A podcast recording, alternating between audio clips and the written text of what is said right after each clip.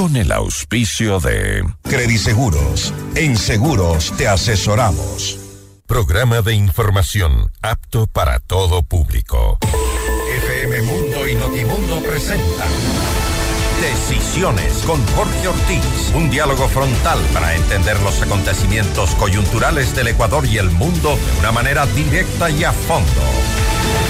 Dirección informativa, María Fernanda Zavala. Dirección general, Cristian del Alcázar Ponce. Retransmite en Cuenca, Antena 1. En Guayaquil, Radio Centro, 101.3 FM. Decisiones con Jorge Ortiz. Este programa es transmitido en la app de OnePlus, oneplus.tv, canal 14 de Extreme, canal 14 de CNT y canal 14 y 514 de Claro TV.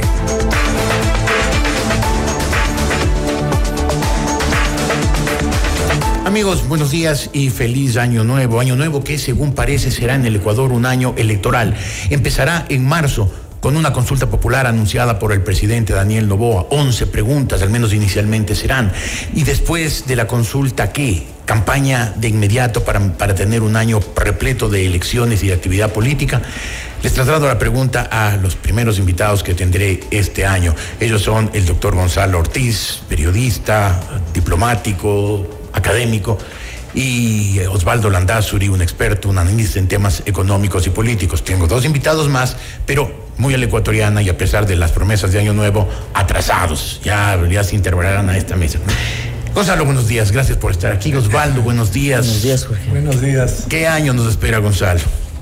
Bueno, en el Ecuador ciertamente esto de la consulta popular, que me parece que ha sido un parto de los montes, una una consulta popular que se vendría para marzo y obviamente la pre-campaña electoral del 2025. Eh, va a haber eh, candidatos, va a haber opciones, va a haber eh, conciliábulos, pactos entre los partidos, a ver qué es lo que sucede.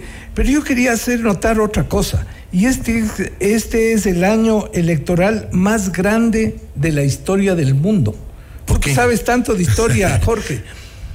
Porque en este año más de 50 países van a votar. Sí. 4.2 billones de personas, 4.200 millones de personas van a votar este año.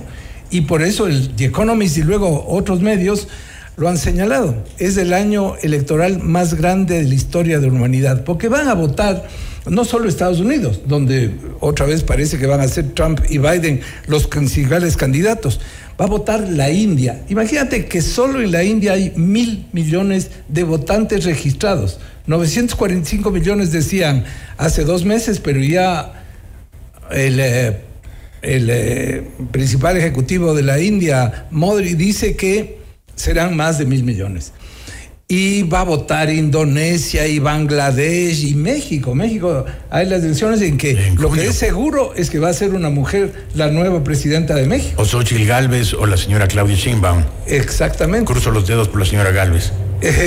y, bueno, eh, muchos otros países. Algunos países en los que propiamente no hay democracia. Por ejemplo, Corea del Norte. Claro. Corea del Norte dice que va a tener elecciones. Esa es una payasada como las elecciones en Cuba. Unas payasadas en que en que más o menos las opciones son, a veces como en el desayuno de las guaguas, cereal o cereal. claro. no, puedes, escoger más. ¿Tú cómo lo ves, eh, Osvaldo? A ver, eh, yo creo que, a ver, desde el punto de vista de mi análisis, es un año electoral, indudablemente, y creo que es parte de una estrategia clara, ¿no? Que es tenerle entretenida a la población, primero con... ¿Estrategia de quién? Estrategia política, es decir, en el sentido de que yo insisto, Jorge, que los temas estructurales que deberíamos estar hablando pasan a un segundo plano y ese segundo plano se ve envuelto en decisiones de una consulta que para mí le veo completamente vacía. Primero, es decir, una locura preguntar si es que puedo mandar a la asamblea cosas para que se analicen. Y segundo, claro, eh, insisto, cada mes, insisto, desde mi conocimiento, desde la parte que me compete, que es economía, con un déficit que acumulas de 450 millones de dólares, con una seguridad social que está por explotar, un empleo que no mejora, Es decir, los ecuatorianos... tú dices, Osvaldo, que, que, el presidente Novoa nos mete en una consulta popular para que eh, nos entretengamos con eso y no le demos importancia a los temas importantes. A ver, me sonó a una teoría de la conspiración así sinistra. no, no tanto así. Creo que él ya lo ofreció desde el principio, pero creo que cuando llega y comienza a ver temas estructurales profundos y contrasta aquello con la posibilidad de la reelección, entonces saco, mato dos pájaros de un tiro. Primero, eh, trato de tener a la gente hablando de, de política y de elecciones. Y segundo, cumplo lo que había ofrecido en la campaña. Pero si tú te fijas, Jorge, las, la consulta popular no tiene nada estructural de fondo atrás que pudiera realmente generar un debate eh, interesante y un debate constructivo a la larga. Entonces, eh, por esa línea me voy yo, es decir, cumple una promesa, eh, insisto, los temas estructurales quedan de lado, siendo este un año en el que si tú repites el mismo déficit que el año pasado, te das cuenta que ya las cifras son tan abrumadoras, Jorge, que realmente la propia dolarización me parece que comienza a tener ya desequilibrios significativos, lo cual tenemos que hablar, insisto yo, yo he sido de los que ha promovido aquel debate. Entonces, en este año electoral, pues lo que veo yo es que no vamos a hablar otra vez de estos temas que son tan importantes. Pero mientras tanto la dolarización puede estar tambaleándose. A ver... ¿No tanto como eso? No sé si tambaleándose es la palabra, pero no fortaleciéndose y debilitándose. Es decir, lo que pasa, Jorge, es que hoy estamos viendo ya en el sector privado, por ejemplo, que el actor gobierno, que es un actor tan importante en la economía, es un actor que ya no está pagando y de manera importante. Es decir, ya hay clientes de un lado, de otro lado, que te dicen no me pagan, y el otro no me paga, y el otro no me paga. Y eso, a la larga, sí termina siendo un ejercicio de minar la fortaleza de, la dolarización a través de una iliquidez que ya se le empieza a sentir cada vez más fuerte. Bueno, Gonzalo es un conocedor también a fondo de los temas económicos. ¿Ves que estamos distraídos de los temas esenciales y mientras tanto la dolarización se debilita. Ya llegó la asambleísta Ana Galarza atrasado, atrasada, lamentablemente. Y el doctor César Nontúfar atrasado también. Qué pena que no podamos ser puntuales. Gonzalo. Creo, creo que la economía es lo fundamental, pero antes que eso la inseguridad, y ambas van de la mano. Eh, la inseguridad se produce ante la falta de empleo, ante la, la urgencia de llevarse el pan a la boca, y entonces eh, eh, los jóvenes sin empleo son fácil presa de las mafias de mafias muy poderosas, a las cuales, por supuesto, no les faltan recursos ni audacia para todo lo que hacen. Entonces, arreglar la economía es eh, lo clave en este momento. Yo coincido totalmente con Osvaldo de que esa debería ser la preocupación principal. Y por eso es que nos da, yo decía hace un momento que lo de la consulta ha sido un parto de los montes, porque se nos fue el alma a los pies con las preguntas que presenta el presidente, ¿no? Eh, totalmente una desilusión respecto de lo que pensábamos que iba a ir a las cosas esenciales. ¿Por qué no están allí las preguntas que todos los ecuatorianos queremos respecto de las tonterías que tiene la Constitución del 2008, por, ejemplo? ¿Y por qué crees que no están? Y entonces es para, probablemente para no molestar a sus aliados, para a sus aliados tal, tal vez para no, porque siguen ese plan de no confrontar, de, ser neutral, por, así decirlo, y en vez de ponerse el país delante de sus ojos y decir qué es lo más importante y lo más urgente de solucionar, nos está haciendo pues unos capotazos, unas maniobras distractivas, como bien dice Osvaldo, casi para tenernos entretenidos, ¿no? Y eso es grave para el país. César Montúfar, preguntas vacías, dicen, dicen eh, Osvaldo Landazuri y Gonzalo Ortiz. Muchas gracias, Jorge. Un saludo a todos y mil disculpas por el atraso. Sí, creo que estamos acostumbrados en lo que nosotros estamos siempre a todo, entonces. Eh, Yo alguna vez eh, organizé una campaña nacional de puntualidad, así que en mi caso es más imperdonable. imperdonable A ver, este, yo coincido con lo que acaba de decir Gonzalo en el sentido de que eh, las preguntas que el presidente Novoa está planteando para esta consulta sencillamente son un desperdicio, un desperdicio de energía política que creo que es quizá algo que a veces no reparamos, debemos cuidar. Eh, creo yo que además, eh, siendo que va a ser un gobierno tan corto, eh, aparentemente. Eh, el, tiempo es quizá el principal enemigo del actual gobierno. Y desde esa perspectiva entonces nos abocamos como país a la repetición de lo que ya vivimos hace un año exactamente cuando el presidente Lazo planteó una consulta en la que además resultó derrotado y que más allá de la, de la, de la, del resultado, eh, eh, sencillamente en el país no pasó nada. Creo que había una pregunta que rescatar de la consulta que planteó el presidente Lazo, que era la de la extradición. Esa pregunta me parece que era importante. Lastimosamente, esa tampoco ha sido. Eh, También la gente votó no. Votó no, pero quizá ahí estaba. Si uno pensaba qué podría en el país cambiar a través de una consulta popular, posiblemente ese era un tema. Lastimosamente ese tema no, no se lo va a topar y eh, inmediatamente, como tú lo dijiste en la introducción, porque venía escuchando eh, ah, el programa, este ya entramos en un año electoral que posiblemente va a ser parte también de la discusión que vamos a tener esta mañana. Claro. Ana, ¿cómo lo ves? Porque hay, quienes dicen eh, el presidente Novoa se metió en una batalla política demasiado temprano en su mandato. Si pierde la consulta, se acabó su gobierno.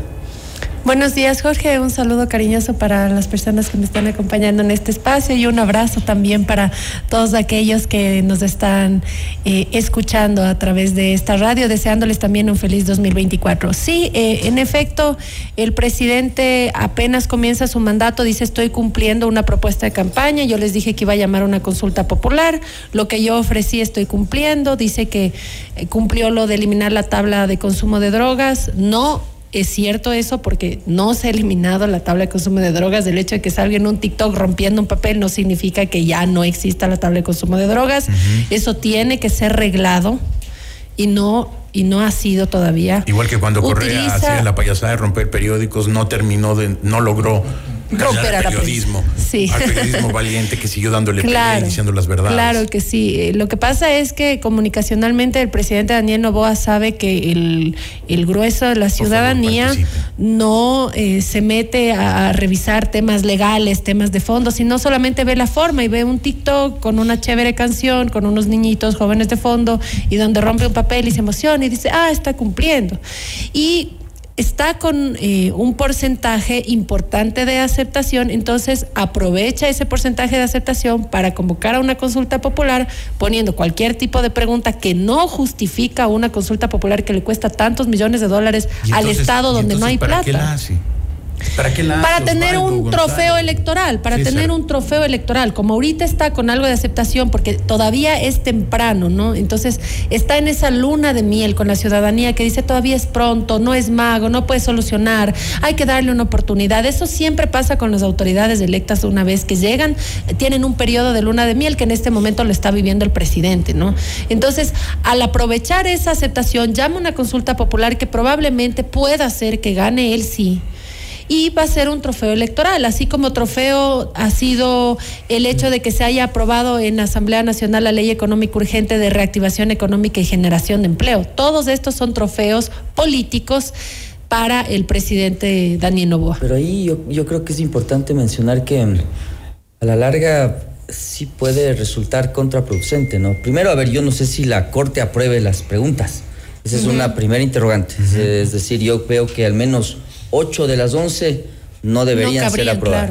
Es una primera, un primer asunto que sería bochornoso para el presidente. Y segundo, Ana topa el tema de la, de la ley esta que acabamos de aprobar. Yo estuve en asamblea, me invitaron para oír mis opiniones. Es otro tema que a la larga la gente va a sentir que no pasa nada en los siguientes dos, tres, cuatro meses. Y claro, yo sí creo que es un asunto de estar jugando con fuego, ¿no? Es decir, estás aprobando temas intrascendentes, estamos discutiendo. Además que la ley es un caramelo de cianuro, ¿no? Y además. Es un caramelo de cianuro, así lo bauticé yo. Muy bien, muy bien, muy, muy bueno. Pero creo, o sea. o caramelo de cianuro. Lo que no sabemos quién va a ser el envenenado. Exacto. A lo mejor el mismo Daniel Novoa. Es mi punto, en, el que cuando la gente vea que no pasa nada con estas cosas, probablemente ya va a ser más complicado el, el, el transitar del presidente. Yo no sé si es que en el fondo eh, la alianza, esta alianza, el pacto del silencio, como se ha llamado, con los correístas y los osfercianos le está poniendo una camisa de fuerza. El otro problema era el del presidente Lazo, que al no pactar con ellos no podía tampoco pasar leyes. Pero en cambio esto le pone unos límites, unos límites... Eh, demasiado estrechos al presidente. Lo que decía César respecto de la extradición es a lo único a lo que temen los narcos y los corruptos, a la extradición, porque ya sabemos que a las cárceles no le temen. El metástasis está demostrando cómo compran la justicia y que con unos pocos dólares se cambian de cárcel, les cambian eh, los delitos por los delitos, con una cadena de cartier, basta eso para que ya eh, les eh, den incluso la libertad. Entonces eso no le temen, lo único que temen es de tradición y esa pregunta no está en efecto. Pero no nos olvidemos también que la bancada de Construye con nuestro compañero Jorge Peñafiel ya presentamos el que se pueda extraditar a los ecuatorianos que hayan obviamente cometido delitos en otros países. Eso ya lo presentamos y veremos qué es lo que sucede en la Asamblea Nacional, porque hay muchas cosas que pueden hacerse vía Asamblea Nacional. claro que tomará un poco más de tiempo. Los correístas en los días de su vida van a probar que se extradite a sus socios narcos y que nieguen que, no son una organización político-delictiva, por favor, ¿quién es alias del ruso? El único latinquín que llegó a la Asamblea Nacional, ¿quién fue el único latinquín? Mejor dicho, ¿en qué cabeza de qué organización política nos sientan pandilleros en la Asamblea Nacional? la Revolución Ciudadana. Y presidió la Asamblea. Y claro, estuvo en el CAL, emocionado por Luisa González, que fue candidata a la presidencia con la Revolución Ciudadana. Son una organización político-delictiva con la que el presidente Daniel Novoa decidió pactar. Y se ha demostrado en varias ocasiones que con esta Asamblea Nacional, que con organizaciones políticas potables, que no están relacionadas con el narcotráfico, sino por todo lo contrario, que le han combatido, podía haber tenido una mayoría. Ayer, con la aprobación de la Universidad de la Policía Nacional, se demostró que el presidente Daniel Novoa puede aprobar muchas cosas sin la necesidad de pactar con organizaciones político-delictivas. Creo que lo que dice Ana es muy importante, ¿no? Pero creo que hay que eh, profundizar en el análisis en el sentido de que no solamente el correísmo es una organización político-criminal en el Ecuador, yo creo que lastimosamente lo que nos está demostrando el caso Metástasis es que la penetración, la captura de organizaciones criminales en la política ecuatoriana, en la institucionalidad ecuatoriana es mucho más profunda de lo que pensábamos.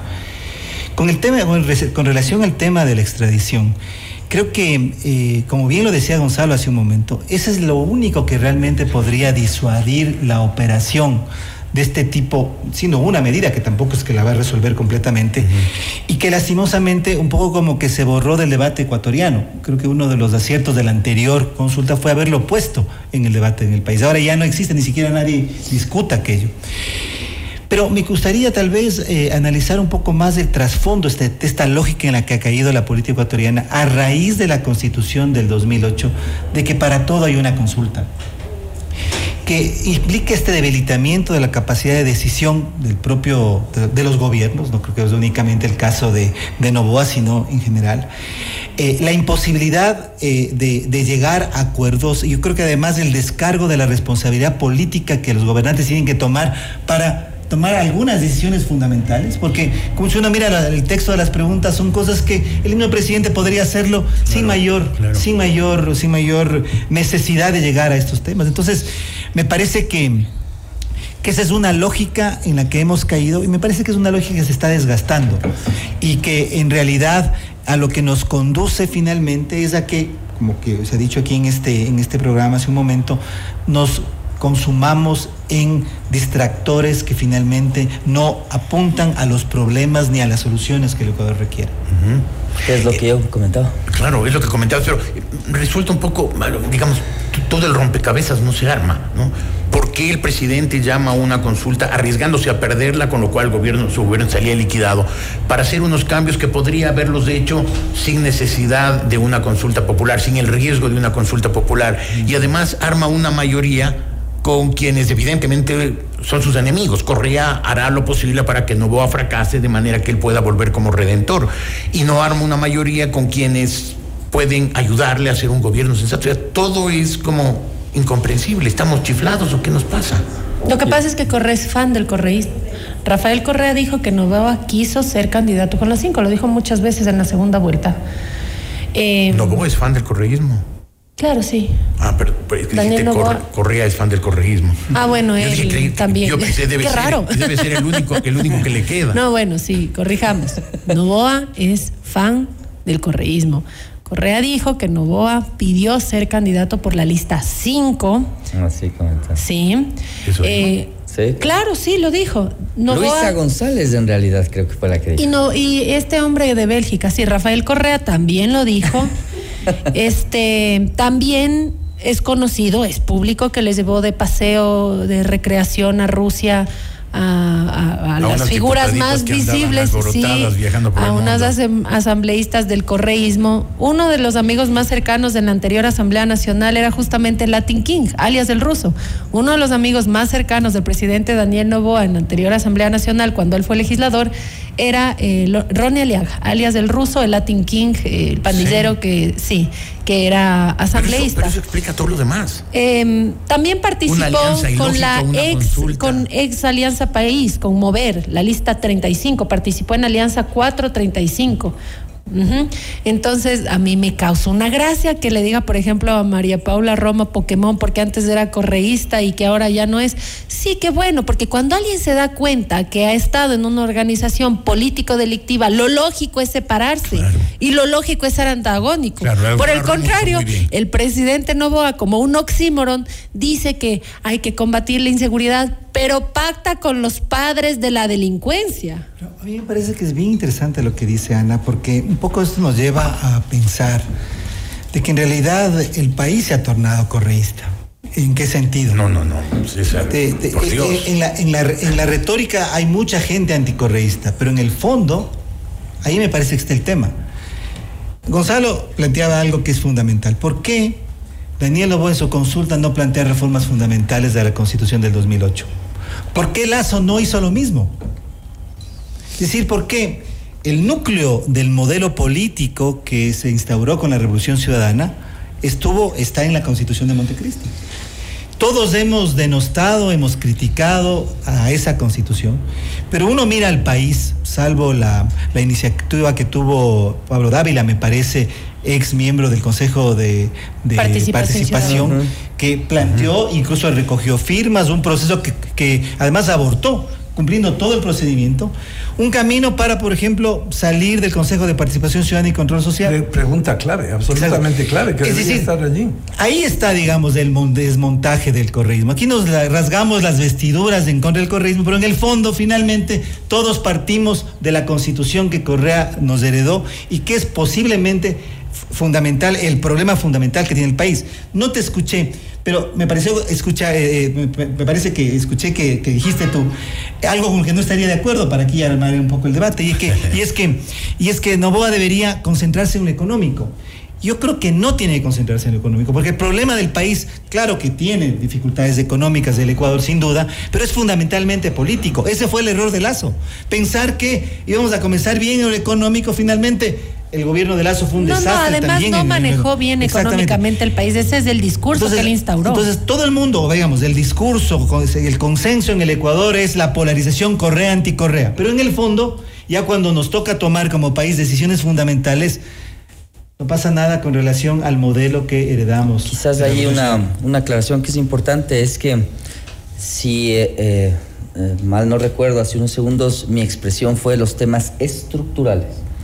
Esos temas estructurales tienen asuntos económicos, sí, pero no solo económicos, César. Temas estructurales, por ejemplo, relacionados con el empleo, las leyes laborales. Es decir, un asunto que tiene aristas económicas, pero tiene aristas políticas muy fuertes. Entonces, no confundamos mi expresión. Yo no he dicho y tampoco eh, pensaría que en, un espacio de este estilo uno puede eh, tener una tara tan cerrada como pensar que lo económico es puramente lo esencial. Ahora, lo que sí les digo es que uno de esos temas estructurales sí es el económico, indudablemente. Claro que sí. Ahora, acordémonos, César, que la economía y la política son hermanas siamesas. Entonces, yo soy un analista económico. Más bien estoy aquí eh, eh, pintando feo porque no, no soy un analista político. No, no sé, Pero- que el, el análisis es integral. pero Así el- debe ser. exacto, pero como trato de hacer que la economía sea didáctica para la gente, pues entonces los temas políticos ingresan en el análisis. Pero corrijo eh, la expresión de César y yo insisto, los temas estructurales que son varios, Varios. incluyendo asuntos relacionados con la justicia, asuntos relacionados con la propia, eh, con la propia eh, constitución en sí misma, pero también con temas económicos. ¿Por qué digo yo esto? Porque si no corregimos el déficit que estamos construyendo cada mes, esto va a estallar. Y va a estallar feo. O sea, va a estallar en un punto en el que nos quedemos viendo la cara diciendo, no tengo para pagarte, porque en dolarización es un flujo de caja. Es decir, o, uno tiene los dólares Por eso o te preguntaba si es que la dolarización puede tambalearse. Sí, claro. Sí, claro. O sea, a ver, está, estás debilitando el Jorge. Ya acabas de vender oro. Ayer. ayer. para. Mientras nos distinguía, nos distraía con Pokémon vendiendo el oro del yo país. Yo una cosa, eh, estimados, les hago caer en cuenta que ya se ha vuelto común en este país que hayan expresiones que están riñendo incluso con la justicia, con la que es, que es prohibido. Tú no puedes financiar gastos permanentes con ingresos no permanentes. Así es. Y ahora tenemos un ministro de Finanzas que dice, estoy viendo cómo me endeudo con, con este para pagar los sueldos de diciembre. Gasto por Dios, corriente, qué terrible. O sea, es un asunto delicadísimo. Indudablemente, César, es una arista de lo estructural que yo insisto, no se puede dejar de lado, Jorge, es bien delicado el yo, Yo creo que de pronto se me ocurrió una cosa y es que quiero hacer una pausa de la discusión porque hoy es 5 de enero y hoy es el Día del Periodista Ecuatoriano. Así que creo que hay que hacer un homenaje de esta mesa al periodismo ecuatoriano y recordar a Espejo, a Eugenio Espejo. Es curioso porque Espejo mezclaba justamente el ser médico con ser abogado, pero también era un hombre preocupado por la economía. Y lo dice en varios de sus escritos, ¿no? Por supuesto. Eh, eh, así que además de ese homenaje, vale la pena recordar que el momento, la dolarización es tan delicada que si es que la crisis de confianza continúa, incluso si hubiera dinero, pero si la crisis continúa y, la, y el manejo no es lo suficientemente prudente, porque, ¿qué es lo que dice vender el oro? Quiere decir, ya no tengo nada, vamos a abrir la caja fuerte y ahí hay unas joyas de mamita que vamos a vender. Pero ya no tengo nada más. Y para pagar sueldos. Y para pagar sueldos, ni siquiera ¿Qué hacía si no, no pagaba los sueldos? A ver, Jorge, lo que pasa es que yo creo que la discusión es mucho más profunda. El asunto es que deberías tener quizás una conversación con, con la asamblea, etcétera, para tener un puente y decir, este plan de gobierno que incluye este plan económico considera estos acercamientos, estos otros, pues no tienes nada, Jorge. Y en esa línea, decir voy a vender el oro o voy a endeudarme para pagar sueldos, eso es hasta un delito. Sí, no ha dicho, ¿no? No ha dicho porque como tú dices, es irregular lo que está haciendo el presidente. Es más, porque no dice mucho y lo poco que dice es que el ministro es el que habla yo me refiero al ejecutivo habla poco y cuando habla a veces habla piedras ya o sea ayer vendiendo el oro perdónenme hay que poner humor en la vida. femenina. Ya. Inapelable. Sutil ante todo sutil ya me conocen. Entonces a ver ayer se pone a hablar que sí que los Pokémon y por otro lado están vendiendo el oro del país las reservas del país para coger y pagar algo que es un gasto corriente, que es una aberración económica. Y si estamos hablando de que el problema del país es económico, que justamente eso se está relacionando con el tema de inseguridad. Porque mientras la economía no esté bien, hay muchos sectores que son presa fácil de caer en temas delictivos ante la necesidad. Entonces sí hay que trabajar profundamente en los temas económicos con atracción de capital porque somos un país dolarizado, eh, con generar confianza en la comunidad internacional. Pero este gobierno lo único que ha hecho es subir el riesgo país desde que pactó con el correísmo, con la misma ley económica urgente que se aprobó, entre comillas, de generación de empleo, que estoy segura que no va a generar empleos, por ejemplo, en el sector de 45 años en adelante, va a haber una picada en la contratación de las personas de 45 años en adelante, ¿no? Y en esta ley... Hacia abajo. Hacia abajo. Hacia abajo, no hacia arriba. Muy bien la, la observación.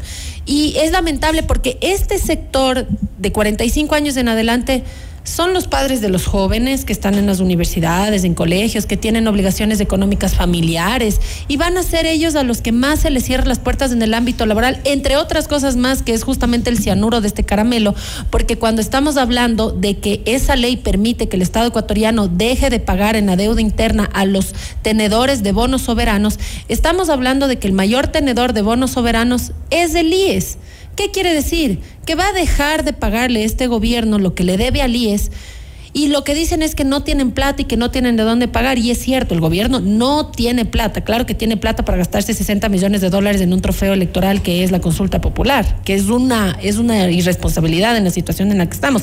Pero tengo que señalar una cosa. Dijimos, bueno, no tienen plata para pagarle al IES, correcto. Pero que la ley estipule que mientras no paguen, dejen de coger dinero del IES. Y lo que hicieron fue dejar eso de un lado. Yo sí le pido al presidente, creo que deberíamos pedir que retire esas preguntas y que se ahorre esos 50, 60 millones de dólares que costaría la consulta y que invierta eso no sé, eh, por ejemplo, en obras públicas para generar empleo. Claro que sí. Para pagar los sueldos. Sí. ¿Por qué es que pueden hacer una consulta si al mismo tiempo dicen que no hay para pagar los sueldos? No entiendo. Te pido, César, que... Sí, que- rápidamente. que- no, que me des dos minutos, hagamos un, un- Ah, un corte comercial rapidísimo y, y volvemos contigo. Estamos aquí con César Motúfar, Ana Galarza, Gonzalo Ortiz y Osvaldo Landazuri en este primer programa de decisiones de este año. Volvemos enseguida.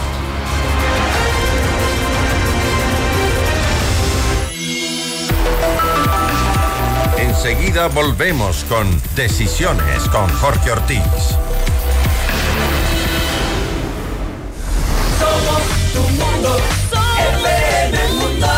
Sigue nuestra transmisión en video FM Mundo Live por YouTube, Facebook, X y en fmmundo.com. Somos FM Mundo. Comunicación 360. Inicio de publicidad.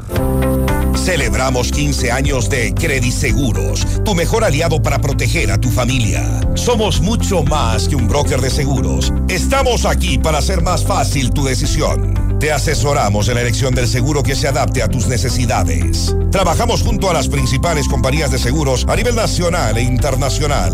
Asegura tu futuro y el de tu familia hoy. Comunícate con nosotros al 099-978-1822 y síguenos en nuestras redes sociales como arroba crediseguros.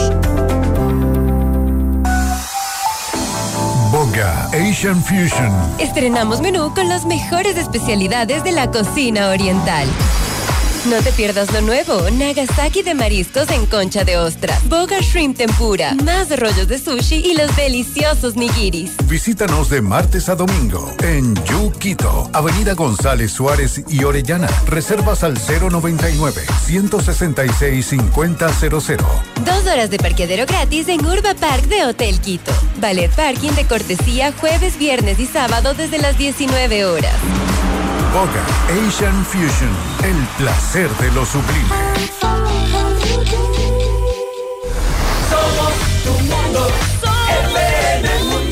Somos FM Mundo. Comunicación 360.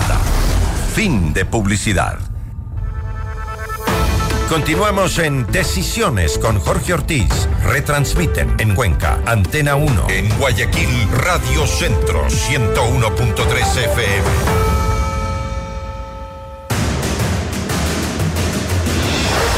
Asambleísta Ana Galarza, el eh, periodista Gonzalo Ortiz, el analista económico eh, Osvaldo Landazuri y el académico César Montúfar me acompañan en este primer programa del año.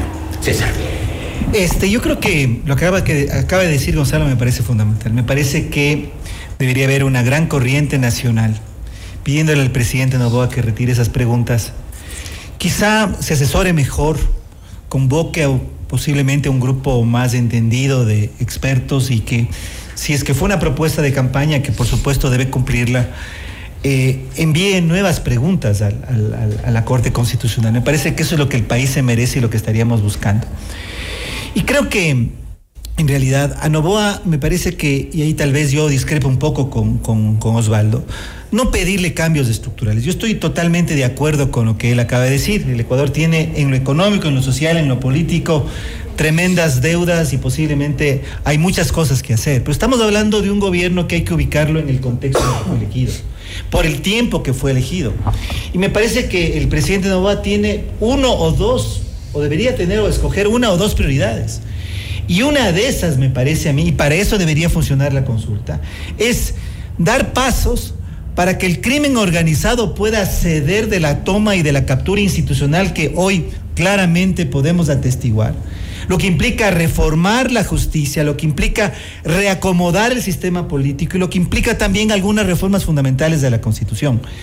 No estoy diciendo de ninguna manera que los temas de empleo, los temas estructurales de la economía deban ser desechados completamente, pero creo yo que un gobierno tan corto, en las condiciones y en la debilidad que, tiene, no se le puede pedir más. Me parece que tenemos que, ser quizá aquí mucho más o mucho menos ambiciosos y, más, digamos, ubicados en, la, en, el contexto y en la realidad. Pero sí, en este caso, creo que el presidente Novoa debería retirar las preguntas y no desaprovechar esta oportunidad, presentando un nuevo paquete que posiblemente pueda ser mucho más importante. Para en ese paquete yo pondría la pregunta, obviamente, de la desaparición del Consejo de Participación ¿Está usted de acuerdo en que deje de existir y se reforme la Constitución en ese sentido?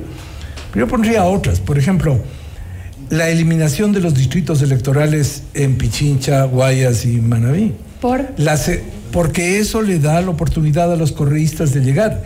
En los, al dividir la, la circunscripción electoral, les hace mucho más fuertes, por ejemplo, en el sur de Quito. Entonces, siempre van a tener concejales y diputados o asambleístas por el sur de Quito.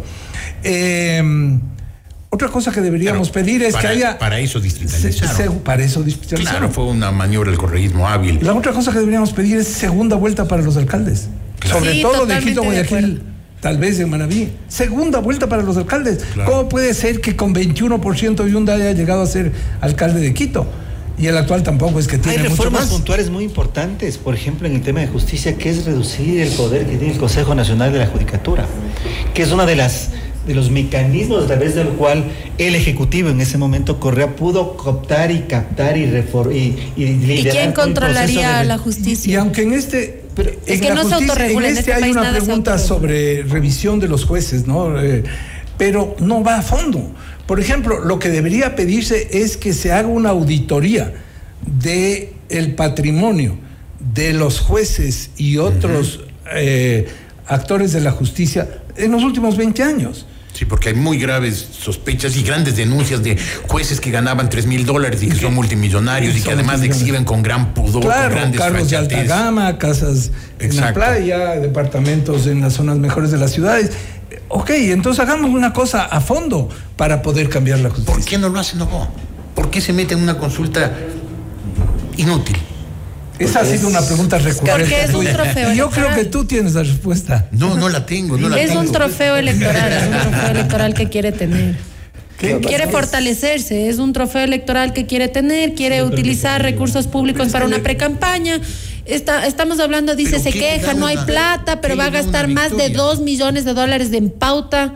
pero, ¿qué le da una victoria? ¿Qué le daría una es, es arriesgado. Si la gente se da cuenta lo que, que lo que está haciendo es dar capotazos, la, gente no le va a votar por sí. Es que no mucha gente se entera. Nosotros estamos constantemente nutriéndonos de información, estamos pendientes del acontecer nacional, pero hay muchas personas que viven el día a día agachados, trabajando, eh, no están eh, revisando noticias están literalmente sobreviviendo. Otro sector eh, que puede ser el sector de los más jóvenes que también tienen derecho al voto, no les preocupan mucho este tipo de noticias, les preocupa otro tipo de cosas. Eh, y por ejemplo, ellos no, no están enterados que, por ejemplo, Novoa pactó con las mafias políticas. Pero Ana, eh, en el Ecuador siempre convertimos las consultas en plebiscitos sobre el presidente. César decía, y con mucha razón, que había una pregunta básica en la consulta de Lazo, el tema de la extradición. Era la manera de luchar en serio contra los narcos. No, no va a poner esa pregunta porque sería ponerse en contra del correísmo.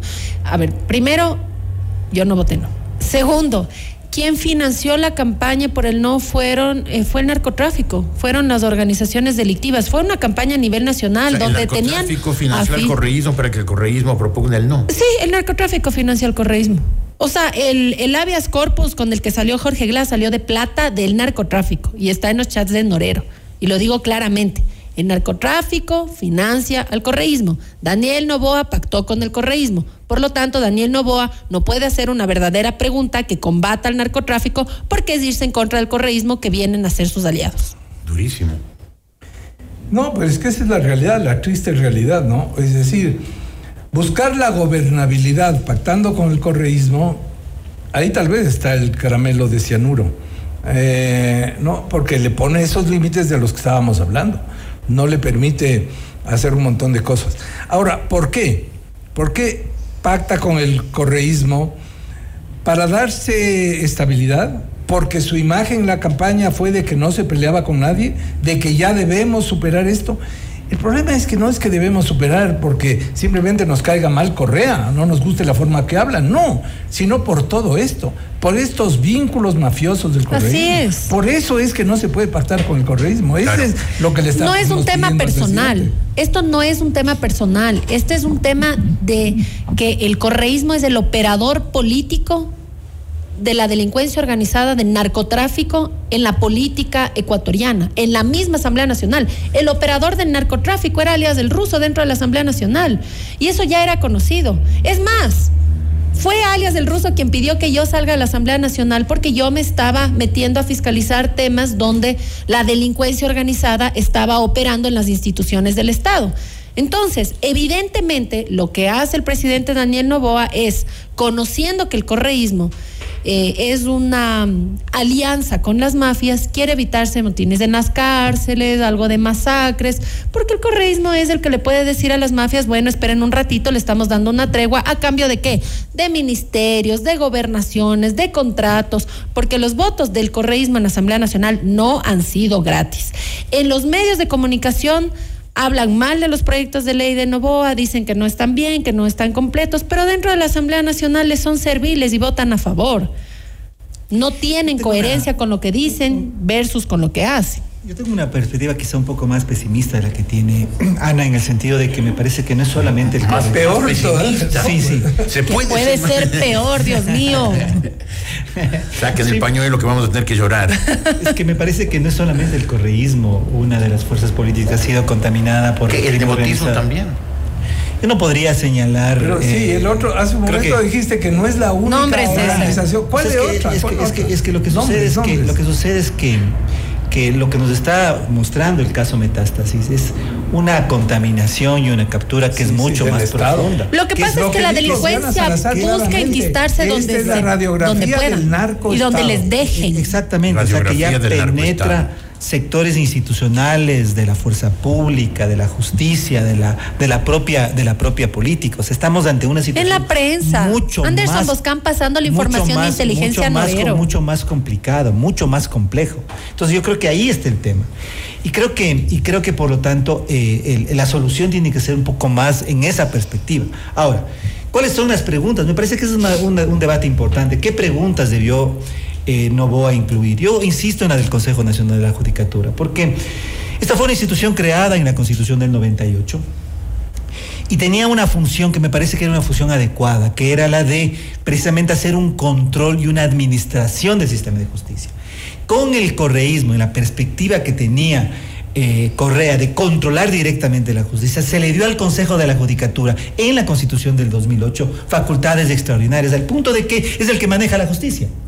Es el que determina la selección de jueces, la evaluación de, y todo. Entonces, el Consejo de la Judicatura no debería desaparecer, pero debería ser redimensionado.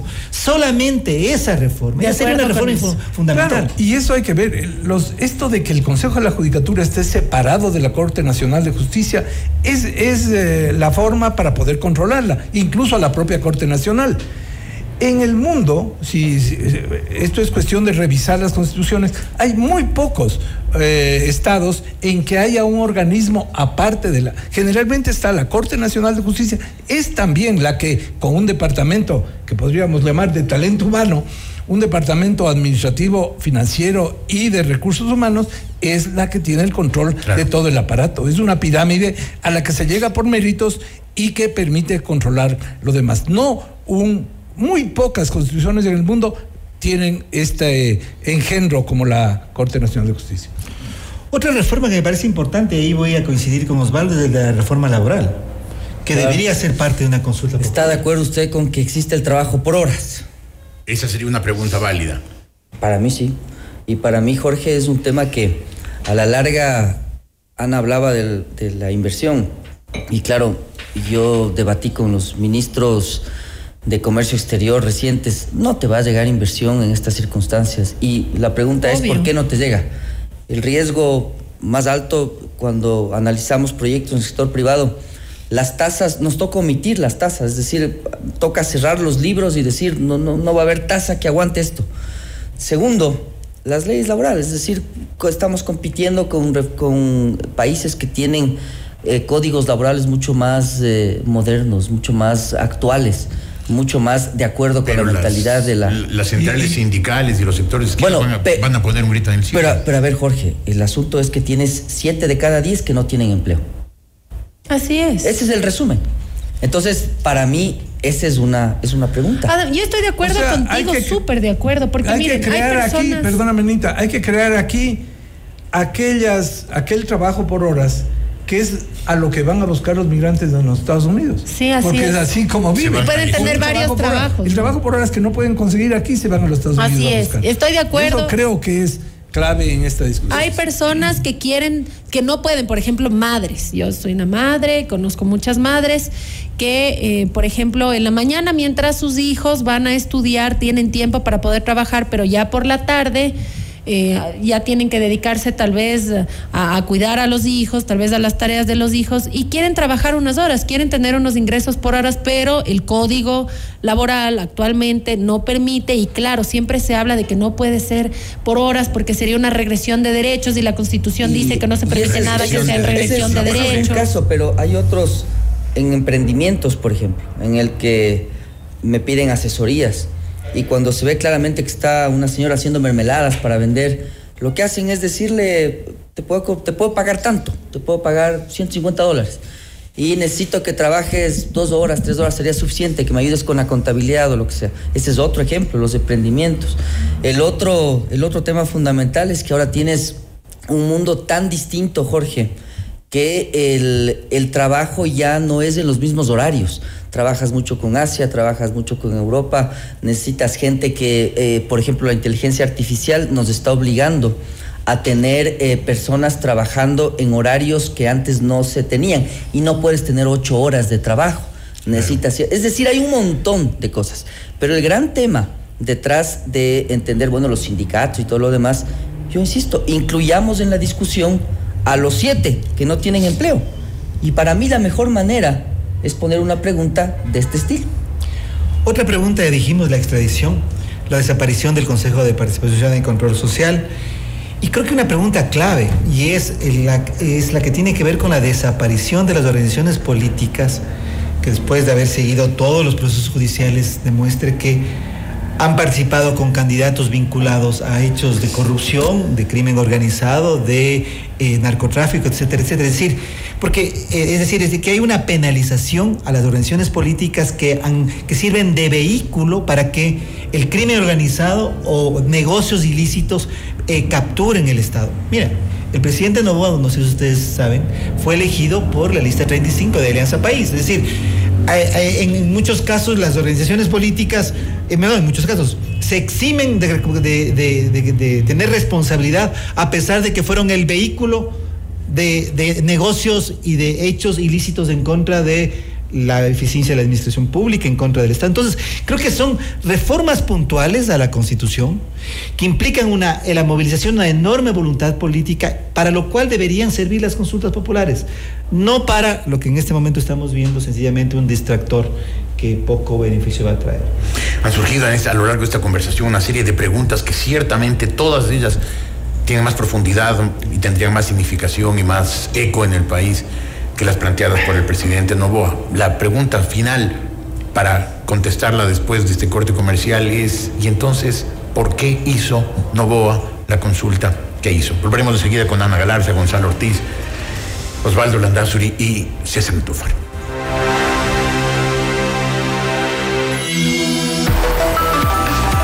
Enseguida volvemos con Decisiones con Jorge Ortiz. Tu mundo, FM Mundo. Mira nuestros mejores contenidos. Suscríbete gratis a nuestro canal de YouTube FM Mundo Live. Somos FM Mundo. Comunicación 360. Inicio de publicidad.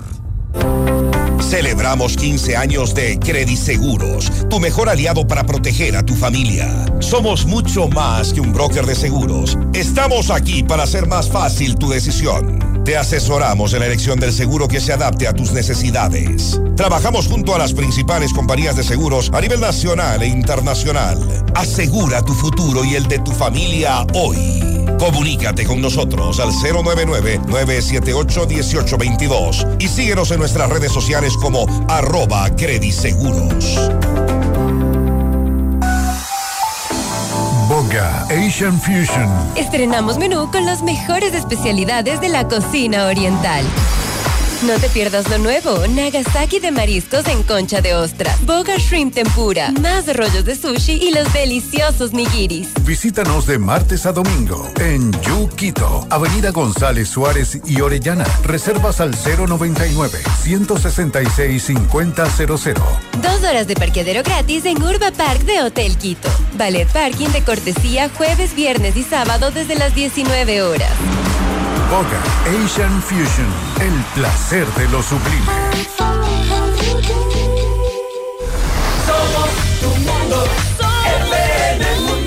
Somos FM Mundo. Comunicación 360. Fin de publicidad. Continuamos en Decisiones con Jorge Ortiz. Retransmiten en Cuenca, Antena 1. En Guayaquil, Radio Centro, 101.3 FM.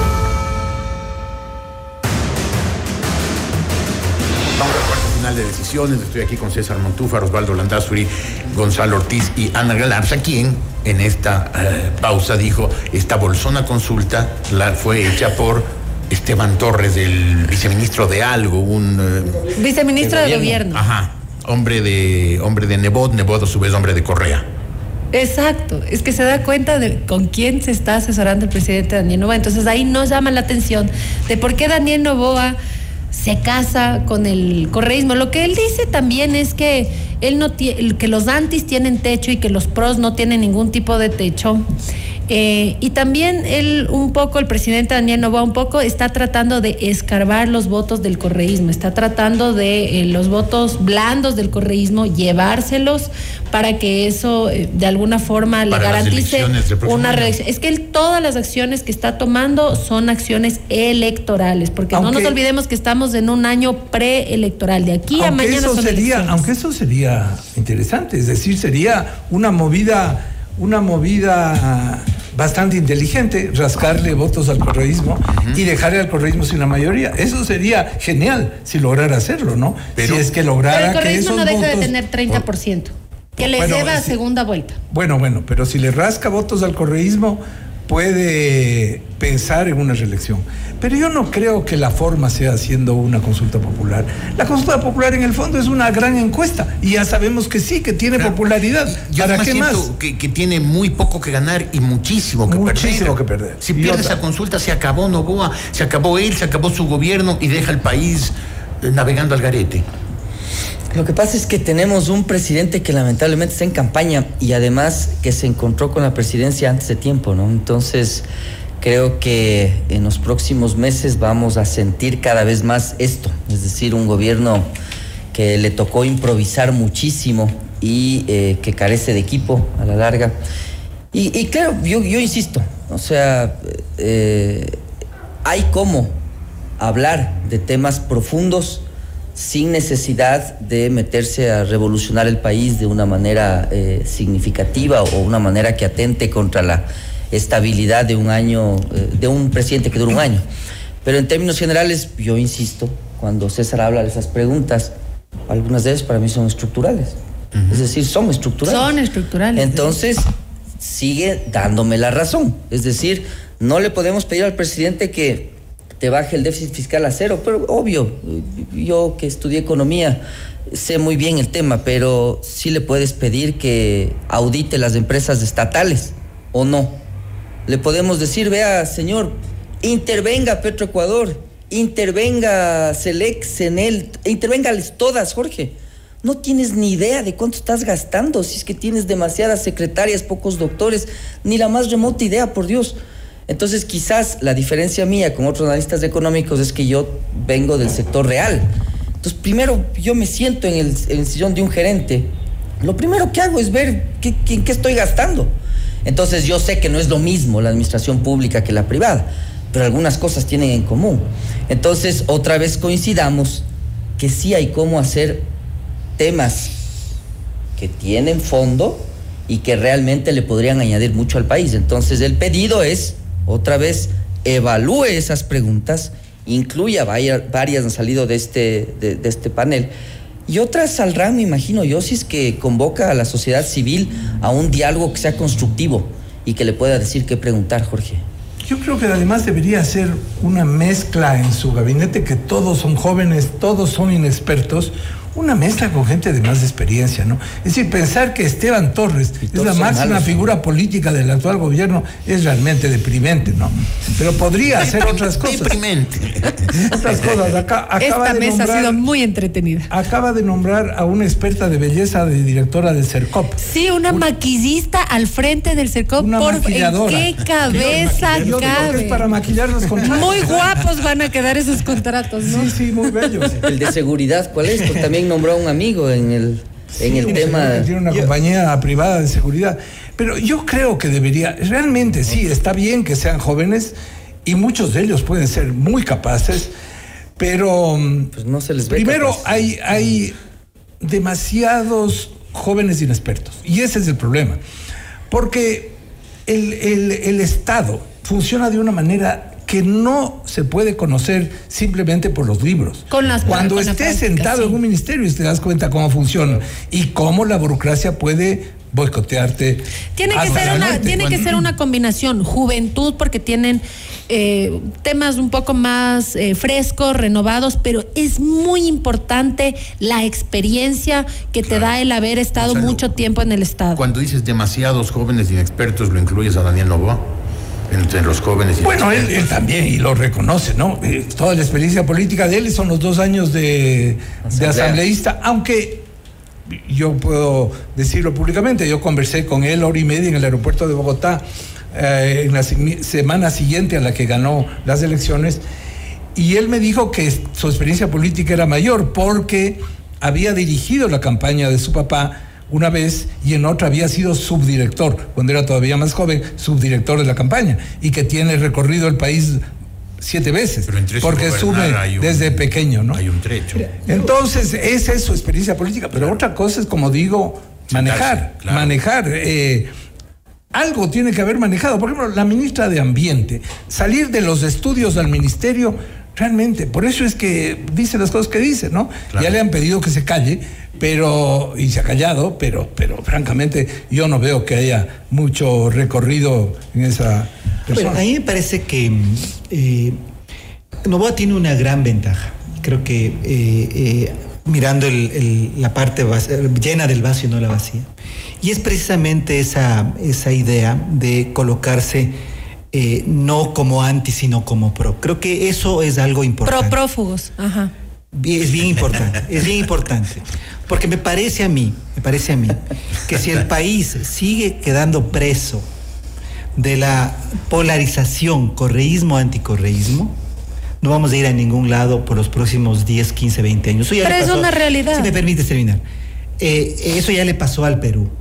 El antifujimorismo le llevó, le ha llevado a, a dar tumbo tras tumbo electoralmente durante 20 o 30 años la lucha, la dicotomía en el Ecuador no es correísmo, anticorreísmo, sino, yo diría, delincuencia organizada versus república.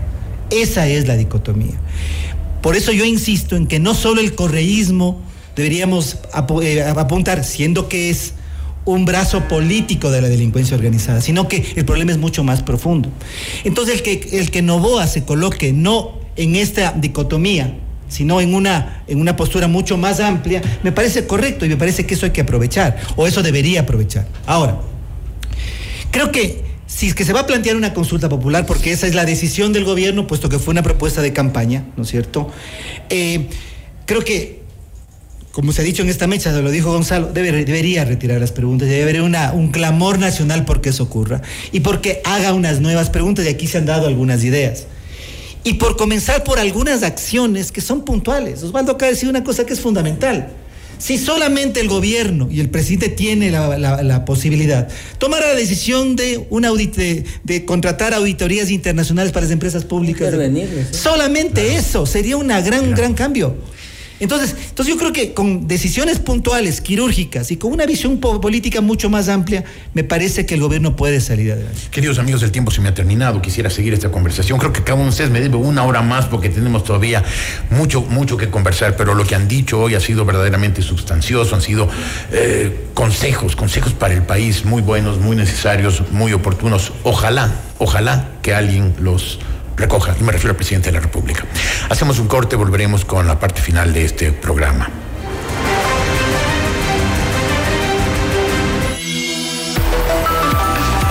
Enseguida volvemos con Decisiones con Jorge Ortiz. Somos tu mundo. Sigue nuestra transmisión en video FM Mundo Live por YouTube, Facebook, X y en fmmundo.com. Somos FM Mundo. Comunicación 360. Inicio de publicidad.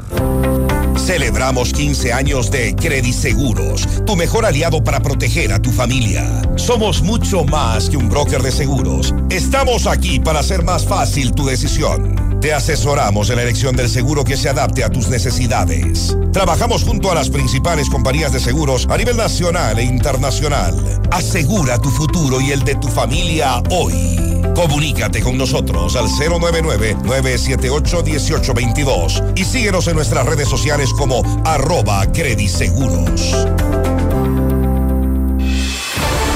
Show se complace en anunciar las presentaciones en Ecuador del reconocido motivador, conferencista, influencer, actor y conductor de televisión Dante Gebel con Presidente Tour 2024. Buenas noches, gente. Una noche para reír, conmoverte y llorar. Te vas a sorprender. Quito, nueva función, 7 de febrero, Teatro Nacional Casa de la Cultura. Preventa ya disponible en ticketshow.com.es, Río Centro, Mole Jardín, Paseo San Francisco y El Recreo. Con tarjetas Produbanco, difiere hasta 10 meses sin intereses. Dante Gebel, presidente, te lo trae Top Show. Somos. FM Mundo. Somos FM Mundo. Comunicación 360. Fin de publicidad. Continuamos en Decisiones con Jorge Ortiz. Mírenos en vivo por FM Mundo Live en todas nuestras plataformas digitales y redes sociales.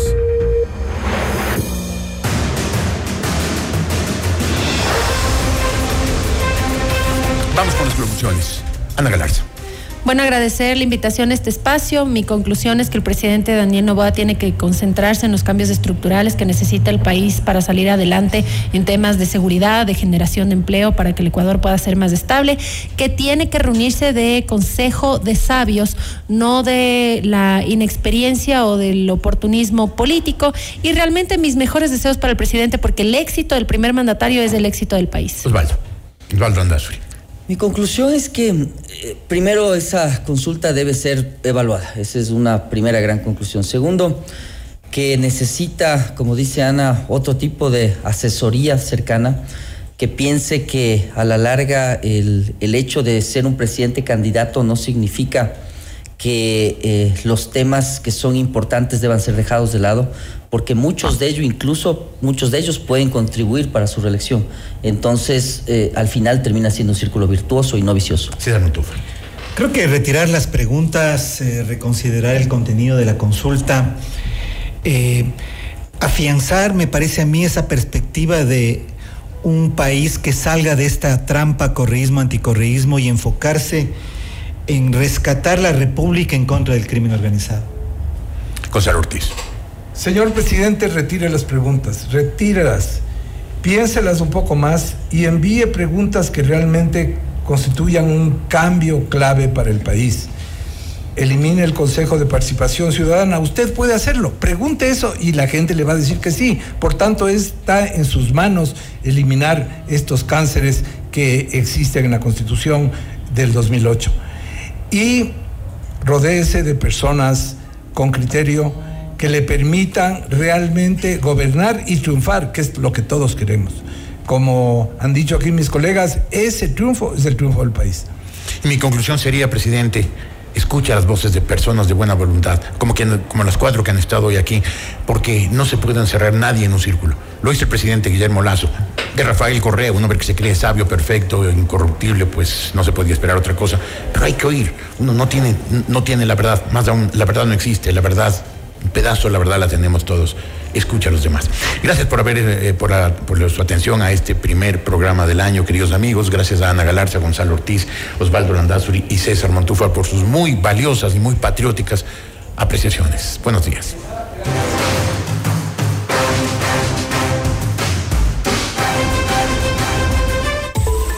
FM Mundo y Notimundo presentaron Decisiones con Jorge Ortiz. Un diálogo frontal para entender los acontecimientos coyunturales del Ecuador y el mundo de una manera directa y a fondo. Ingeniería de sonido Andrés Castro. Dirección gráfica Laili Quinteros. Redacción José Martín Muñoz. Redes sociales Nicole Moncayo. Producción Mauro Olivo. Emisión FM Mundo Live Javier Merino. Dirección informativa María Fernanda Zavala. Dirección general Cristian del Alcázar Ponce. Con el auspicio de Crediseguros. En seguros te asesoramos.